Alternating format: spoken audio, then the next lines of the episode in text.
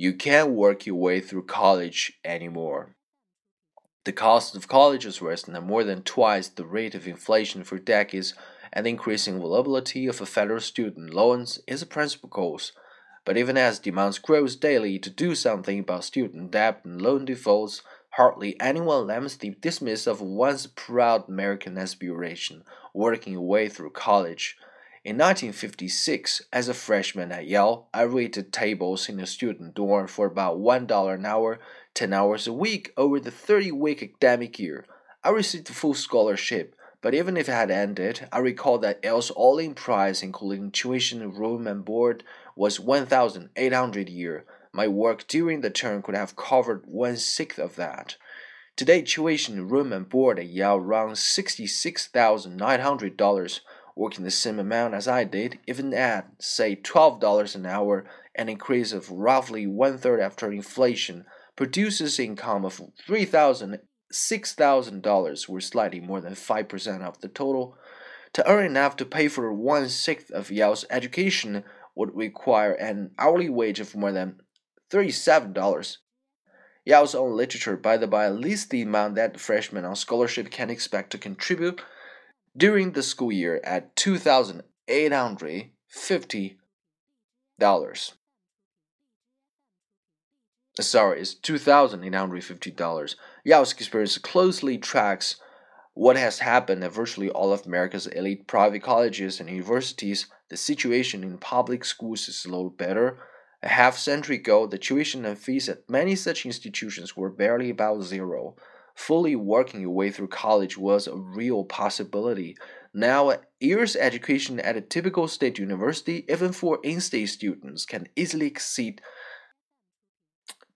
$25,000, well beyond what can be earned while studying full time. That is why so many students at public institutions are now leaving college, whether or not they graduate, with mountains of debt. To reduce their need to borrow, increasing numbers of students are attending community colleges for their first two years while continuing to live at home. Admittedly, this helps, although at the cost of greatly diminishing the college experience, but it doesn't change the financial relativities once these students then transfer to full year institutions.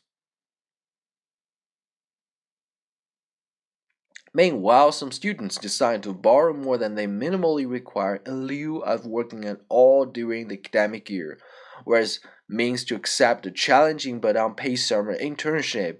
Given how little of their education they can pay for by working after class, this decision can hardly be dismissed as a frivolous or extravagant, but it still adds to the massive debt. What, what would it take to graduate truly debt free? A student who is willing to go to a community college, live at home, and work his way through college over seven or eight years could pull it off. But statistics indicate that taking this road greatly increase the likelihood of never earning a degree. It also means postponing things like getting married, having children, and buying a house. The National Association of Home Builders describes these phenomena among millennials as the Great Delay. Yet trying to graduate in four years by taking on substantial debt also frequently means pushing back post college milestones. This is one of the reasons there is so much concern about the consequences of student debt for the overall economy. The idea of working your way through college has become an anachronism akin to paid telephones and have been replaced by much better things. Today, massive student debt is the norm, sometimes in addition to a job on campus work during the summer. Alas, a similar tale could be told about how rising college costs have affected another bedrock of American aspiration the idea that hardworking, thrifty family can save enough to make a significant contribution to their children's higher education, but that is another sad story for another time.